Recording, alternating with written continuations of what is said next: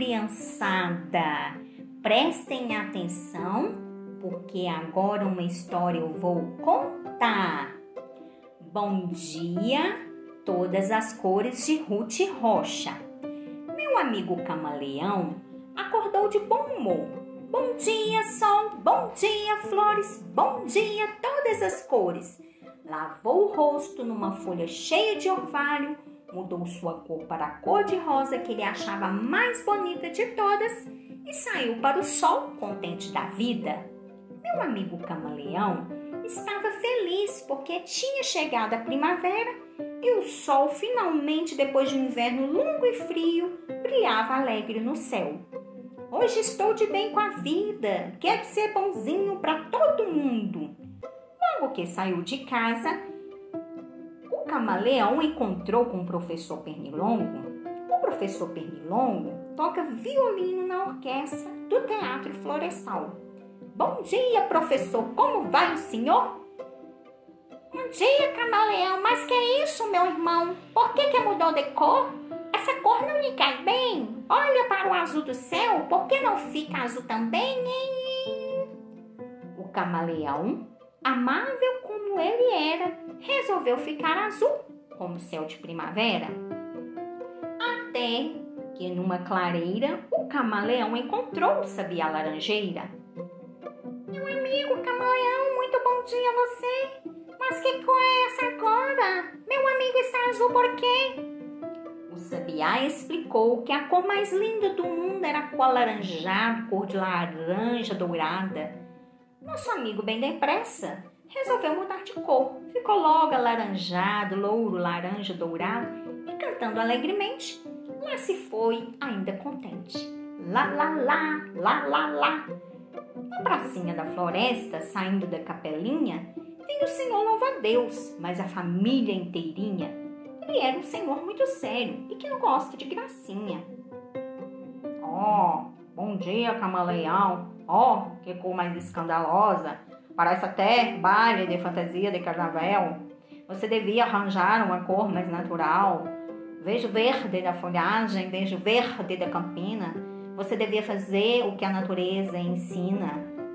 É claro que o nosso amigo resolveu mudar de cor, ficou logo bem verdinho e foi pelo seu caminho.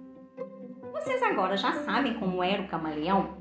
Bastava que alguém falasse, mudava de opinião, ficava roxo, amarelo, ficava cor de pavão, ficava de toda cor, não sabia dizer não. Por isso, naquele dia, cada vez que se encontrava com algum de seus amigos e que o amigo estranhava a cor com que ele estava, adivinha o que fazia nosso camaleão? Pois ele logo mudava, mudava para outro tom. Mudou de rosa para azul, de azul para alaranjado, de laranja para verde, de verde para encarnado, de preto para branco, de branco, ficou roxinho, de roxo para amarelo, até para cor de vinho. Quando o sol começou a se pôr no horizonte, o camaleão resolveu voltar para casa. Estava cansado do longo passeio e mais cansado ainda de tanto mudar de cor. Entrou na sua casinha, deitou para descansar e lá ficou a pensar. Por mais que a gente se esforce, não pode agradar a todos. Alguns gostam de farofa, outros preferem farelo. Uns querem comer maçã, outros preferem marmelo. Tem quem gosta de sapato, tem quem gosta de chinelo. E se não fosse os gostos, o que seria do amarelo? Por isso, no outro dia, Camaleão levantou bem cedinho Bom dia, sol, bom dia, flores, bom dia, todas as cores. Lavou seu rosto numa folha cheia de orvalho mudou para a cor que ele achava mais bonita de todas e saiu para o sol contente da vida.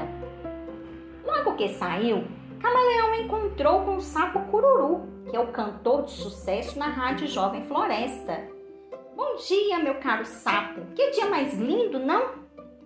Muito bom dia, camaleão, mas que cor mais engraçada, antiga, tão desbotada. Por que não uso uma cor mais avançada? O camaleão sorriu e disse para o seu amigo: Eu uso as cores que eu gosto e com isso faço bem. Eu gosto dos bons conselhos, mas faço o que me convém. Quem não agrada a si mesmo, não pode agradar ninguém. E assim termina a história. Espero que tenham gostado, criançada. Ciao!